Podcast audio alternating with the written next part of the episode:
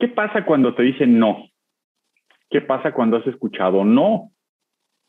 ¿Qué pasa cuando tú dices no? Creo que esta palabra y estas dos simples letras NO pueden tener mucho significado y cobrar relevancia. Depende del contexto, es verdad, pero también depende de tu historia de vida. Hay veces que escuchaste muchos nos en tu infancia y hay ocasiones en que no escuchaste los nos, era todo sí. ¿Cómo afecta a una persona esta palabra? ¿Cómo afecta en su desarrollo? ¿Cómo afecta en esta etapa adulta el haber escuchado el no? ¿Cómo juega el no actualmente para una persona? De esto vamos a hablar en este podcast.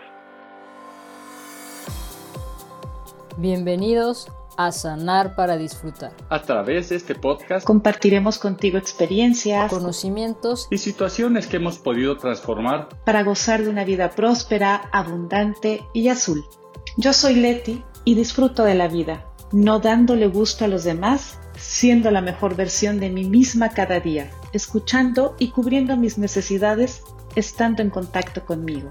Yo soy Laura y hoy puedo disfrutar de mi vida siendo auténtica sin fingir, estando en contacto con mis emociones y haciendo aquello que me apasiona, que descubrí conociéndome. Yo soy Eduardo, y solo hasta que pude visitar mi infierno es que pude sanar mis demonios. Y solo así es que puedo disfrutar de una vida de paz, tranquilidad y prosperidad. Bienvenidos a Sanar para Disfrutar. Comienza a disfrutar de tu vida hoy. Aprende cómo disfrutar tu vida cada vez más. Sana tus heridas. Goza la vida. Vive sin cargas. Vive ligero. Disfruta la vida. Esto es Sanar para Disfrutar.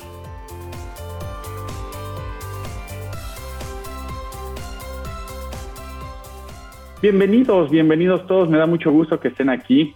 Como, como habrán escuchado ya en la introducción, vamos a hablar del no Así es de que no les voy a dar eh, chance de que se presenten ni Leti ni Laura. Este, las voy a tener aquí escuchándome. Esto va a ser un monólogo de mi parte y las voy a tener ahí. Ya Laura ya se dijo, ¿qué, ¿qué pasó? ¿Qué pasó? No, no, no es así. ¿Cómo debería de ser, Laura? Platícame. Pues no es un debería, solamente que me, me reí eh, porque dije, bueno, está bien, vamos a escuchar. es algo diferente, algo que no habíamos hecho antes y quizás pueda funcionar. Bueno, pues vamos a platicar tú y yo y le vamos a decir no a Leti, no a Leti el día de hoy, no la queremos escuchar, así es de que, que nos vea, que, este, que a ver, qué, dice, pero ya yo creo que después de una hora le, le, daremos unos tres minutos a ver qué nos dice ella, pero no le vamos a dar oportunidad el día de hoy de que colabore con nosotros. ¿Tú qué opinas, Laura? Que no le demos oportunidad a Leti. Bueno, pues eh, eh, empecemos a charlar para, para que... No, no estoy de acuerdo. No estoy de acuerdo. que dijeron? ¿Ya, se dejó? este, sí, ¿no? en algún tiempo de mi vida he dicho, bueno, está bien, aquí me espero, pero no, yo también quiero participar y no acepto un no. Solamente quédate como observadora. Bueno, ya nos presentamos de esta manera medio extraña el día de hoy. Me gustaría que desde su experiencia pudiéramos eh, crear y desarrollar algo de conocimiento alrededor de esto que, pocas veces nos ponemos y nos detenemos a, a, ponerle atención, ¿no? ¿Qué pasa con el no? ¿Qué pasa cuando has recibido muchos nos en tu infancia? ¿Cómo es tu desarrollo como adulto? ¿Qué pasa cuando si escuchas mucho sí. ¿Qué pasa cuando eh, en, tu, en tu día a día estás constantemente conectado con la palabra no? ¿Qué opinas, Leti? Definitivamente no, es una limitante. Eh, durante mucho tiempo eh, era, formaba parte de mi vida, entonces solamente al poder yo hacerlo consciente, entonces es como pude también como identificar qué eran esos, eso que me limitaba y uno de los orígenes de lo que a mí me limitaba eran los no recibidos. Entonces, cuando ya pude comprenderlo, trabajarlo y de cierta forma sanarlo, es que también puedo acompañar a personas a poder eh, acompañarlos a que ellos identifiquen aquello que les limita y casi siempre tiene que ver con, con ese no, con ese que va también atado a un miedo, a un miedo de lo que vaya a pasar. Entonces, bueno, con eso podría iniciar, tengo mucho más eh, cosas que poder compartir, pero con eso me quedo. Y bueno, Leti nos dice que el no como una limitante. ¿Tú qué opinas, Laura? ¿El no será siempre una limitante? No, justo me quedé pensando. Dice no. no, justo, justo me quedé pensando que no siempre es una limitante, que muchas veces, pues no por mucho que digas a todo sí, lo vas a lograr a todo sí, ¿no? Eh, hay, ocasiones en donde tú también dices, no, no, no quiero hacerlo, no deseo hacerlo, y, e incluso te da una sensación de, empoderamiento o de, fuerza o, de impulso hacia lograr algo que, que, a lo mejor o, quizás no de lograr, sino también de estar bien contigo, ¿no? Eh, porque, por ejemplo, si, si, si te ofrece, me acuerdo mucho que cuando una vez que a mí me tocó decir no, a mí me, me, me costaba trabajo decir no, sobre todo más en el tema laboral. Eh, y me hicieron una propuesta de un puesto, yo dije que sí, la primera vez, pero no me gustaba. Y después tuve la oportunidad de platicar con, con una persona y le dije, es que no, no me gusta, pero sé que si digo que no, eh, no me van a tomar en cuenta para otros puestos. Entonces dije que sí y bueno, no sé qué pasó, pero lo que pasa, lo, que sucedió es que al, yo platicarle a esta persona, eh, esta persona entra a una junta la siguiente, el, siguiente día y, se da cuenta de que lo que yo le había dicho, y ahí yo le había dicho, voy a hablar con el jefe para decirle que no estoy de acuerdo así solamente lo dije, pero no, nunca hablé con el jefe, ¿no? Y al, siguiente día él entra a, la reunión con el, con el jefe y le dice, no, es que yo creo que Laura no es para este puesto, creo que tiene eh, otra, otra visión, otra posibilidad y demás. Y después me pregunta, ¿hablaste con él? Y le dije, no, no hablé con él, pero fue, fue como una sensación real de decir, no quiero eso, y la vida, no sé, no sé en realidad qué pasó, pero me contestó que no era para mí, ¿no? Y la siguiente vez que me propusieron algo, ya pude haber decir no porque no es lo que realmente quería y eso me dio fuerza también. Ok, ya vimos dos posiciones por ahí, una donde dice, bueno, puedes una limitante y dos donde puedes decir, bueno, del no puedo tomar fuerza. Ahora, me gustaría que como terapeutas pudiéramos ver qué tanto eh, influye en la formación de un niño de cualquier niño, la palabra no. ¿Qué tanto lo podemos impulsar? ¿Qué tanto lo podemos limitar? ¿Qué tanto eh, influye en su formación la palabra no? ¿Qué opinas, Leti, como terapeuta familiar? Gracias. hacer también primero la diferencia entre, conectando lo que acaba de decir Laura, la diferencia entre los no. Por ejemplo, es, hay, hay un no que puede ser limitante, pero hay un no que pone límites. O sea, puede sonar como muy igual, pero hay un no que te limita y hay un no que te ponga un límite. Es, es como me para. la diferencia. Y en cuanto a psicoterapeuta del sistema familiar, acompaño también a muchas mamás respecto a sus hijos, por ejemplo, en hacer actividades de, ay, no hagas eso porque te vas a caer, por ejemplo, en una banqueta, ¿no? No subas, no bajes, no, no te muevas, no, no respires.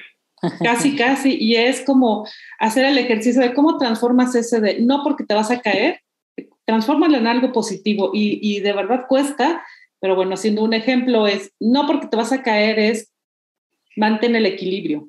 Es, como muy diferente. Es el, el, no porque te vas a caer es, bueno, está bien, aquí me quedo, dice el niño, ¿no?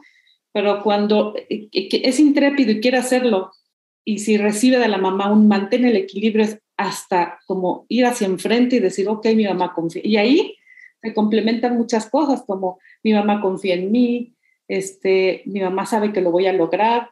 Entonces es diferente también la energía que se mueve respecto a los dos comentarios. Uno, no porque te vas a caer o no lo hagas porque te vas a lastimar, a mantén el equilibrio.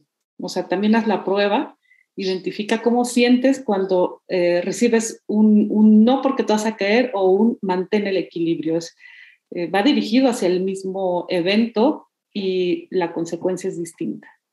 Ok, ahorita voy a comentar algo respecto a eso, pero me voy a, primero con Laura. ¿Qué opinas, Laura, de esto? O sea, ¿qué tanto afectarán los nos en los niños para su desarrollo?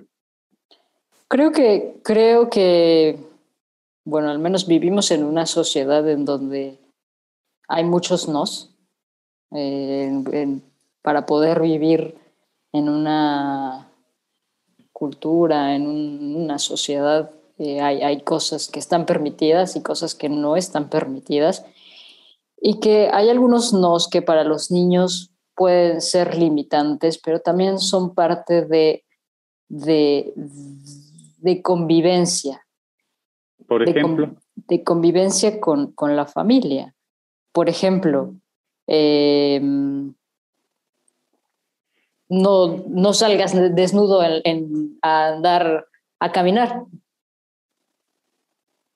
Y, yo te diría, ¿por qué no? Lo, puedes hacer, pero es algo como que, que, a lo mejor te puede parar un policía y te lleva a, a, la cárcel, ¿no? Entonces son reglas de convivencia también, reglas que, que, están puestas en la sociedad y que tenemos de alguna manera que cumplirlas por el bien, por, por, no es por el bienestar, sino por la convivencia sana. O, por ejemplo, el niño que le pega a su papá. Ahí no hay, no hay un... El niño le está pegando al papá, pues no, no, el niño no tiene por qué golpear al papá, ni a la mamá, ni a los compañeros de trabajo, digo, de la escuela.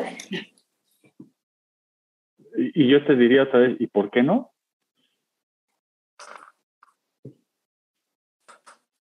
Justo porque son reglas de convivencia en donde para por el bien común, por el bien de la sociedad, digo, se lo puede hacer. Puede él también sufrir una, una, una golpiza también por parte del padre y a lo mejor el papá se enoja y le pone más fuerte porque tiene más fuerza, ¿no? O la mamá se enoja y también. Y el compañero también hace lo mismo, ¿no? Le puede, lo puede golpear y se vuelve un conflicto. Y ahí, ahí está faltando, o sea, está sobrepasando un sobrepasando algo, una ley que, que, va a tener alguna consecuencia. Y justo, justo eso es a donde quería llegar y por eso los, las cuestiono así, porque el no está completamente ligado a la moral y a, y a las buenas costumbres. Y buenas costumbres no sé para quién.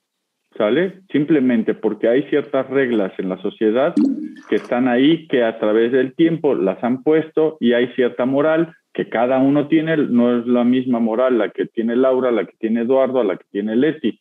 O sea, el, tema de la moral también juega un papel importante. Entonces, él no está ligado completamente, pero algo que envuelve tanto la moral como las reglas de convivencia, como los nos, es el miedo. Vean esto, o sea, ¿por qué el papá educa con base en los nos y por qué no educa con, algo positivo como lo dice Leti? A ver, hazlo, pero conserva el equilibrio para que no te vayas a caer, para que no te vayas a caer, ¿eh? O sea, conserva el equilibrio, pero hay un no ahí, hay un miedo que está manifestando uno, uno de los padres o algún adulto alrededor. Esos miedos, ¿de dónde provienen? De la experiencia previa sabemos nosotros, los adultos, por experiencia previa, cosas que pueden pasar cuando estamos viendo ciertas cosas. Y no necesariamente con niños, con adultos también a, nuestro alrededor, ¿no? Entonces, estamos diciendo no, no, no, no. O sea, el no está completamente ligado al miedo. Ahora, lo interesante sería saber, ¿esto se puede trabajar, se puede superar, se puede transformar estos nos en algo positivo ¿Cómo como papá puedo transformar estos nos para poder educar de una manera diferente? ¿Qué opinas de ti? Es, es posible siempre y cuando te des cuenta que es un problema. Por ejemplo, mejor no, no, me doy cuenta, ¿no? Es, así educo yo. por eso, e, entonces tienes que identificar que es un problema, mejor tú como papá no lo identificas pero sí puede ser que ya te llamen de la escuela de los hijos y, es como, eh, como, como que el hijo está limitado a, a, ciertos juegos o que no quiere participar y es como, no, porque en mi casa me dijeron, y es como, a lo mejor ya se dan cuenta cuando llaman a la reunión con los padres, oye, tu hijo tiene, y es como, a lo mejor ahí es donde se puede, puede hacer algo al respecto. Algo, algo que a mí me surgió cuando empezaste a hablar junto con el cuestionamiento hacia Laura, es también e, es aprendido respecto a cuando no escuchan no, también, por ejemplo, es, también es un, generador de violencia, el donde, por ejemplo, vio violencia en su casa, pero nunca vio la palabra no.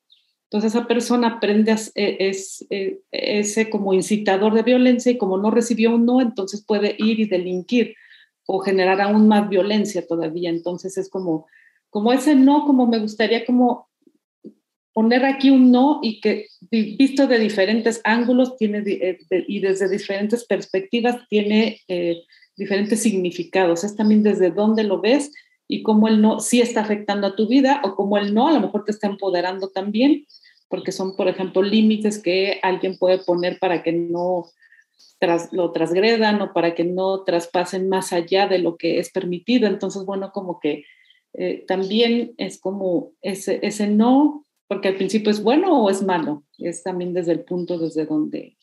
Pero está, mira, está, está ligado a cierta moral, pero sobre todo está ligado al miedo. ¿Sale? Entonces, si como, digo, Laura no es mamá, sin embargo, si tiene colaboradores en los negocios que ella tiene, seguramente de alguna manera va a, a manifestar ciertos nos con ellos. O sea, ¿y cuál es el tema ahí? ¿Qué, o sea, ¿qué tan conveniente es decir no a los colaboradores o a los hijos? ¿Estamos obteniendo el resultado que queremos con los colaboradores o con los hijos? ¿O solamente estamos tratando de imponer ciertas creencias que nosotros tenemos a través de los miedos? ¿Qué opinas, Laura?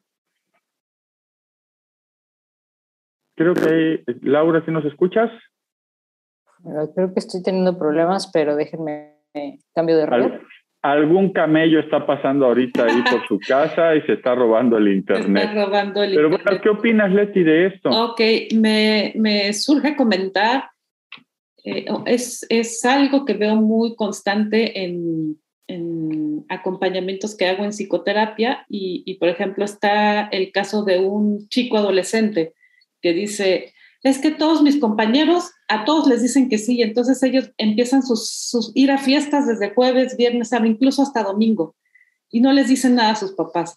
Pero a mí lo único que escucho es un no. Entonces estoy como, como, como muy enojado con mis papás porque siempre me dicen, no, porque te va a pasar esto, no, porque hay inseguridad, no, porque los demás este, beben demasiado, no. Entonces es como, como encontrar también un punto medio, porque también lo llevo a preguntarle, bueno, ya esos que les dicen que sí, como van a la escuela, que uno, mira, ya los agarró el torito, este, van muy mal en la escuela, van a reprobar, este, de cierta forma uno ya cayó en el hospital por un, este, eh, congestión alcohólica, y entonces cuando, conforme va diciendo toda esa lista, se queda así como, ah, sí, sí tienes razón, por lo menos fiesta y me doy cuenta que no necesariamente tengo que ir de viernes a domingo, pero necesitaba como ver de esa forma que el no probablemente lo estaba como deteniendo a ese frenesí que los demás compañeros lo están haciendo.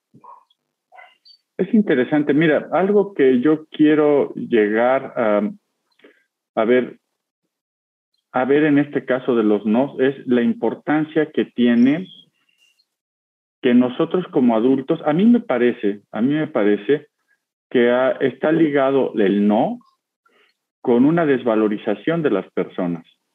El no, eh, el no cuando lo ejercemos, sea cual sea el origen, en un infante, en un hijo, en un empleado, en alguien, estamos desvalorizando a la persona. Ese es uno de los principales eh, principios de, de, la desvalorización. Y cuando hablo de desvalorización, como lo hemos hablado en otros, en otros podcasts, estoy hablando de esta parte de la autoestima, ¿no?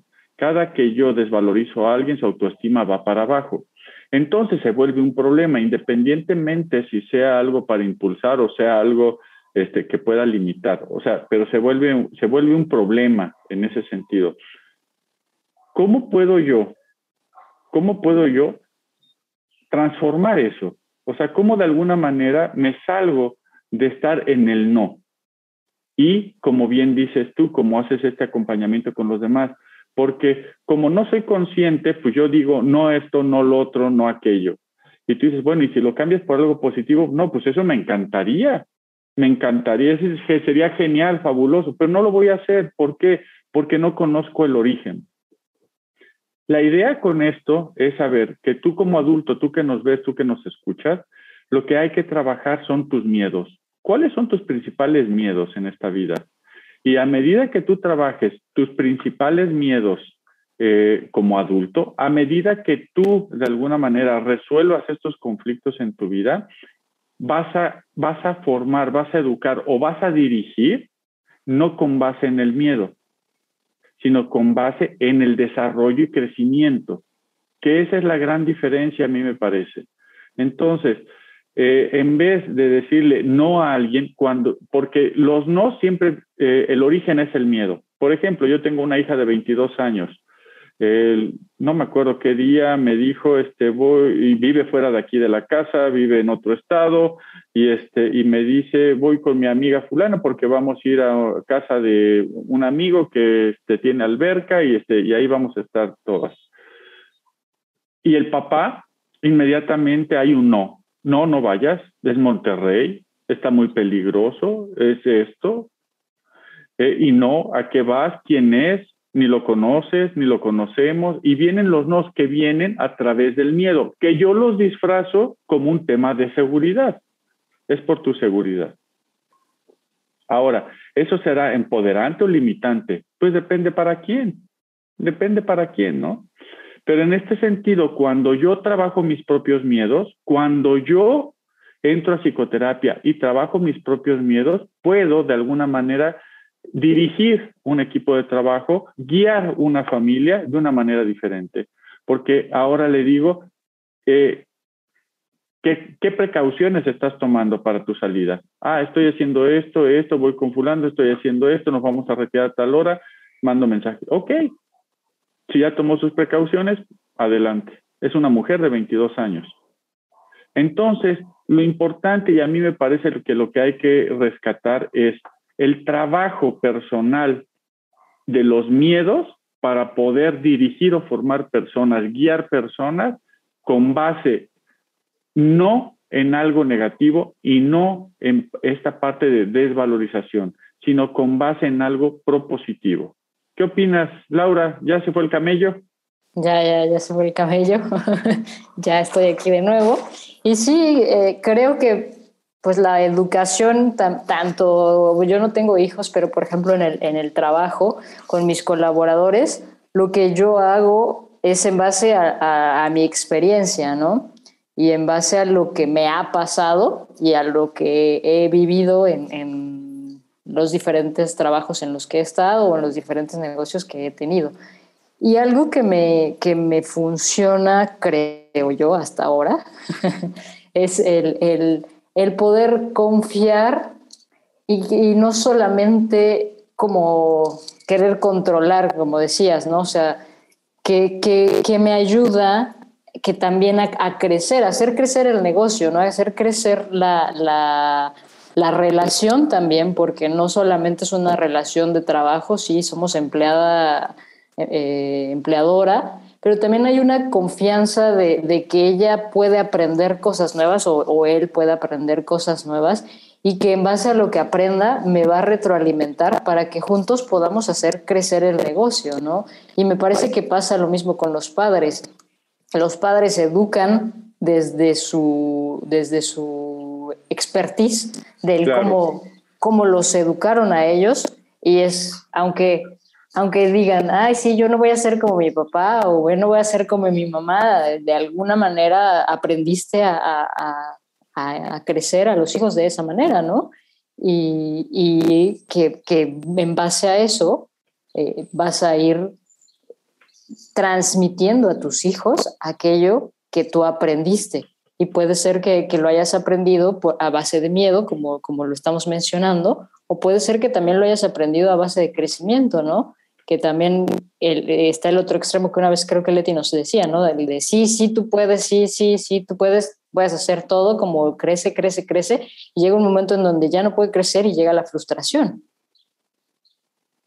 Claro, importante voltearlo a ver así, ¿no? Y, y, sobre todo, bueno, yo creo que aquí la idea es eh, darnos cuenta que cuando nosotros estamos educando o guiando personales de nuestro, personal de nuestro equipo de trabajo a través del no, lo que está hablando es que nosotros no hemos trabajado o no hemos de alguna manera resuelto nuestros principales miedos. Entonces siempre vamos a estar guiando a través del miedo. Y esto yo lo veo, por ejemplo, ahorita se me viene a la cabeza eh, un tema de, de psicoterapia con una, una señora que fue abusada sexualmente en su infancia. Nueve, diez años recibió algún tipo de abuso y ahora de, grande, casada, esto pues obviamente no, no lo comenta con nadie, lo, lo, ve en terapia, pero guía y crece, eh, educa a su hija con base en el miedo. No te pongas esas faldas, no te vistas así, este, no, no esto, las piernas siéntate bien, este, y es un miedo tremendo que tiene la señora en el momento de estar educando y formando a su hija, porque esto es lo que hace en casa. Ahora en el colegio es estar, porque ella fue abusada en el colegio. Entonces está, bueno, o sea, sobre la hija en el colegio, ¿no? Ahora, si tú me escuchas, vas a decir, bueno, pues es que es normal, o sea, que esté cuidando a su hija.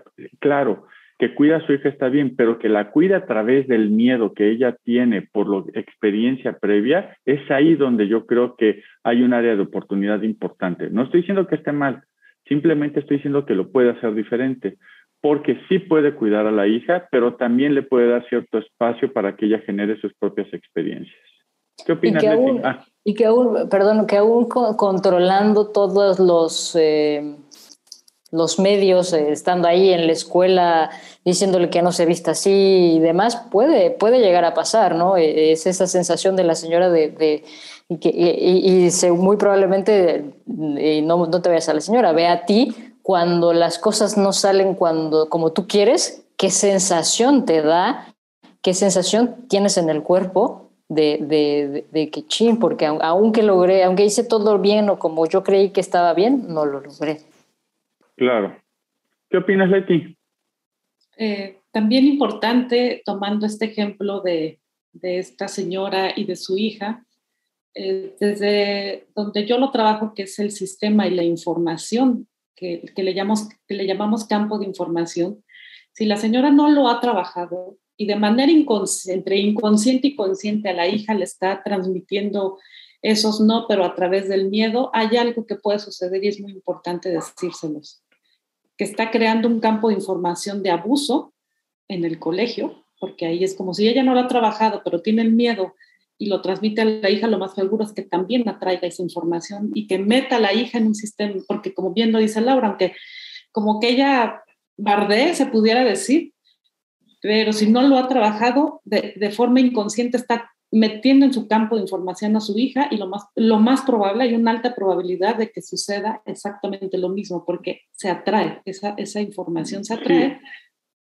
Sí. yo, yo, estoy de, yo estoy de acuerdo con ustedes, sin embargo ahí nos salimos un poquito de este, del tema. O sea, lo interesante es saber que si, mientras que la persona, mientras que el adulto no sane su propio dolor, va a educar con base en el miedo independientemente de todas las cuestiones que tienen razón, que lo puede atraer, que circunstancias, que aunque lo que está como el marido celoso, que la cela le pone cámaras y todo, de todas formas se va a acostar con alguien, ¿no? Entonces, sí, sí, lo vamos, va a pasar.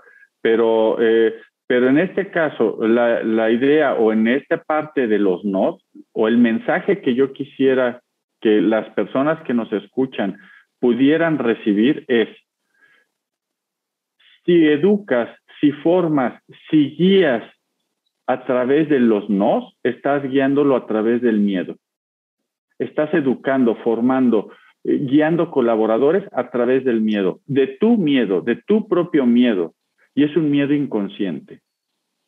La idea es que puedas estar en psicoterapia, que puedas resolver esos conflictos, que puedas de alguna manera trabajar esos miedos para que puedas ser un líder una guía, seas hombre o mujer dentro de la familia, seas una guía dentro de esa familia, más equilibrado.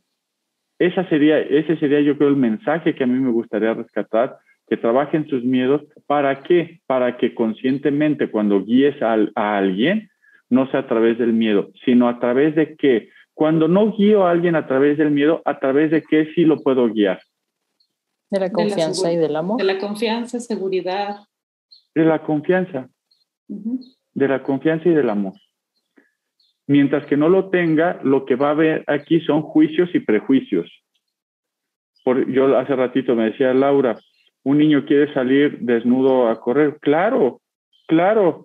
Un niño, tres años, cuatro años, ya cinco, ah, lo, lo, pero quiere salir encuerado porque él no tiene miedos, no tiene prejuicios, no tiene, ay Dios, me van a ver, ay, ¿qué van a decir las vecinas de mí? No, no va a decir nada. Él, es, él se sabe libre y puta, tiene un pinche calor, se quita la ropa y a correr encuerado. Pero ahí vienen los adultos, ay, no, no, no, no, tú ponte calzones, ¿cómo crees, ¿Qué van a decir de mí? a través de mis miedos. ¿Y ese, qué van a decir de mí como papá? ¿Qué van a decir de mí como mamá? Viene de una historia atrás donde quizá papá o mamá eran de cierta manera y entonces tú aprendiste que es importante guardar cierta apariencia para los demás. Entonces viene el hijo ahorita, quiere correr en calzones o desnudo, no, no, ¿qué van a decir de mí? Viene a través de los miedos, porque mi miedo ahí sería, me va a regañar papá, me va a regañar mamá. Entonces, es bien importante porque esto lo llevamos eh, eh, a nuestra vida diaria, ya sea en la educación y formación o al guiar colaboradores. Entonces, la idea es, los nos están ligados al miedo, trabaja tus miedos para que puedas formar, educar, guiar a tus colaboradores con base en el amor y en la confianza. ¿Cómo ven? E, e incluso también con la pareja, ¿no? Llegan los miedos y empiezan a las, las no, no hagas esto, o ya empiezan el control por un lado, o, o ay, mejor no le digo esto porque se vaya a enojar y entonces viene el miedo a, la que te vaya a dejar y, bueno, es todo el, estos nos lo que, lo que, lo que influye, ¿no? Sí, bueno, ya ni te, a ver si la semana que entra no sé este, qué tema vamos a hablar, pero hay que hablar de este tema también ahorita con todo esto que hay de pareja. Justo ahorita estaba escuchando una chica muy guapa que ya es una mujer adulta con hijos y todo, pero que está, tiene un novio y, este, y que el novio es muy celoso.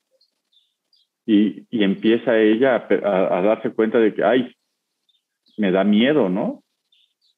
¿Qué es lo que te da miedo? Pues sí, como están las cosas, pues no se me vaya a alocar este compadre, ¿no? Entonces, de alguna manera, este, ahí está lo que decía Laura, sí, a veces está, y no hagas esto, y no hagas, y no hagas. O la señora también a veces, ¿no? No hagas, no vayas, no subas, no bajes, porque hay miedos eh, ahí, ¿sí? Y bueno, todo eso se, se vierte en la relación. ¿Qué opinas, Leti? Sí, es que es, es un detonante el no de muchísimas cuestiones. Entonces, bueno, ahorita eh, lo que hablan eh, respecto a la pareja, pero también me, surge que casos que he visto eh, de guardar las apariencias. Por ejemplo, a veces el, no es un, es un factor, por ejemplo, de si, si como hija yo acudo a mi madre y le digo, oye, me pasó esto, alguien, alguien abusó de mí y resulta que es, por, es, es alguien cercano o alguien conocido, la mamá de inmediato dice, no, pero tiene un miedo de ella de ser como expuesta. Entonces es como ahí también el no es un detonante de, muchísimas cosas en donde por miedo, mejor cállate, por miedo no digas nada, ¿qué van a pensar de mí?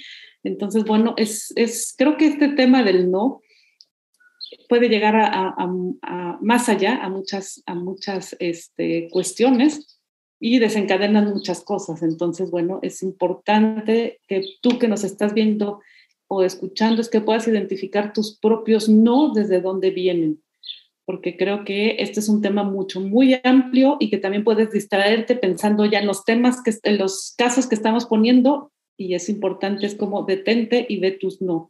Esos no que tú sacas de tu boca, de tu pensamiento, de, de tu intuición que te quieren decir, de dónde vienen, que lo desencadenó y creo que sería un buen, un buen como arranque de cómo puedo este no transformarlo si soy madre o si soy eh, un, líder en el lugar donde estoy trabajando, es como este no transformarlo a, algo bueno, a algo lleno de amor y de confianza, que creo que por ahí es como lo medular, no sé si Eduardo era lo que querías como, como tratar, porque si no, pues nos vamos como a muchos caminos que esto pudiera, pudiera llevarnos. Pero acuérdate que todos los caminos conducen a Roma.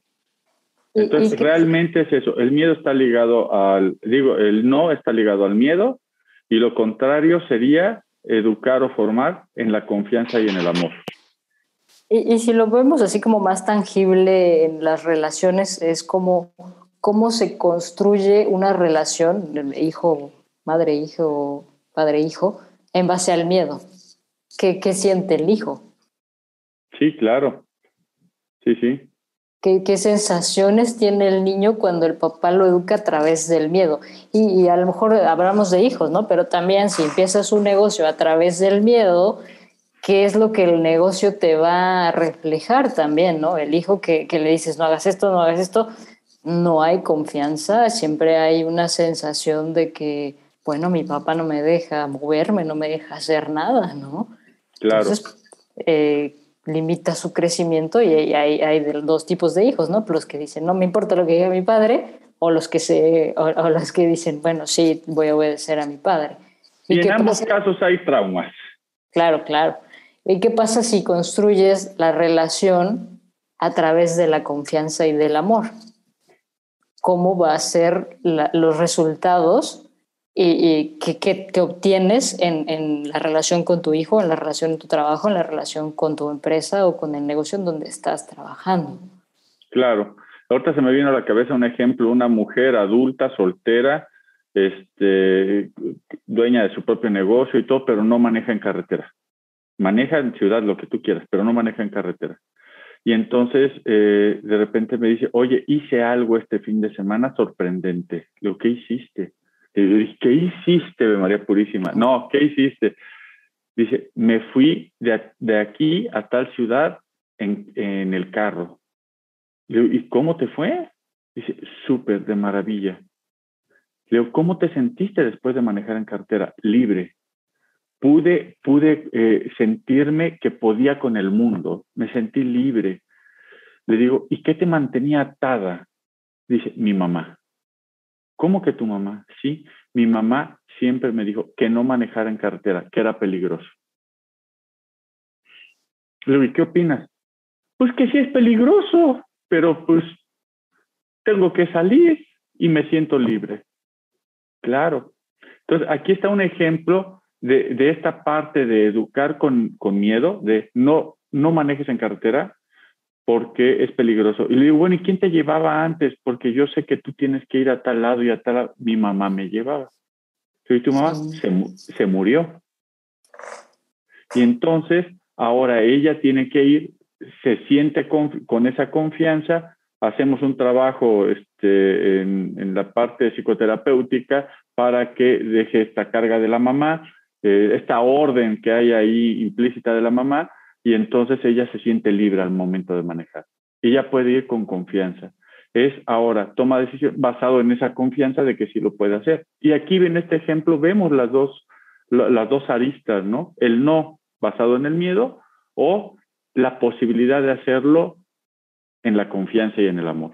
Increíble. Que crece también, ¿no? Creces, por todos lados creces.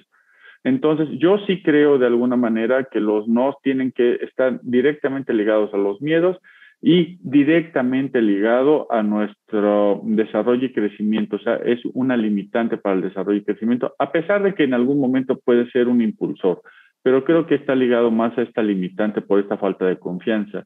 Porque una persona que tiene suficiente confianza logra más cosas. Pues bueno, este fue el tema del día de hoy. Me da mucho gusto. Creo que espero que no haberlas hecho batallar mucho. Este, como se darán cuenta, no son temas que tengamos preparados precisamente para que ustedes puedan ver eh, tres expertices diferentes trabajando. Y eso es lo que nosotros queremos aportar por medio de este podcast con todos ustedes. Y recuerda, trabajar tus miedos y para eso nos tienes aquí a Leti, a Laura y a mí y lo que se te ofrezca estamos a tus órdenes y a tu servicio. No dejes de darle like, ya sabes, aquí abajo a la liga y compartirlo. Muchas gracias, te veo la próxima semana. No te escuchas, Leti. Muchas gracias, yo me despido diciéndote educa con amor y confianza. Ah, eso, qué bonito. Pues muchísimas gracias por escucharnos. Recuerda seguirnos en nuestras redes sociales. Estamos en Facebook como Ledusco Life Center, Instagram como Ledusco, nuestra página web www.ledusco.com.mx y nuestro canal de YouTube Ledusco Life Center. Y recuerda que también tenemos nuestro primer encuentro presencial próximamente después de la pandemia. Estamos eh, celebrando este, este, este encuentro que va a ser el primero presencial y queremos invitarte, si es que, te, que, te, gusta nuestro contenido y te gustaría aprender más, es un taller que se llama Sentido de Vida, que será el, 1 y 2 de junio, de, de junio, sí, de julio, de julio, perdón, de julio en la ciudad de Irapuato, Guanajuato. Así es que por ahí en nuestra página web en nuestras redes sociales está toda la información y si tienes dudas o comentarios, haznoslo llegar. Muchísimas gracias y nos vemos en el siguiente capítulo. Gracias.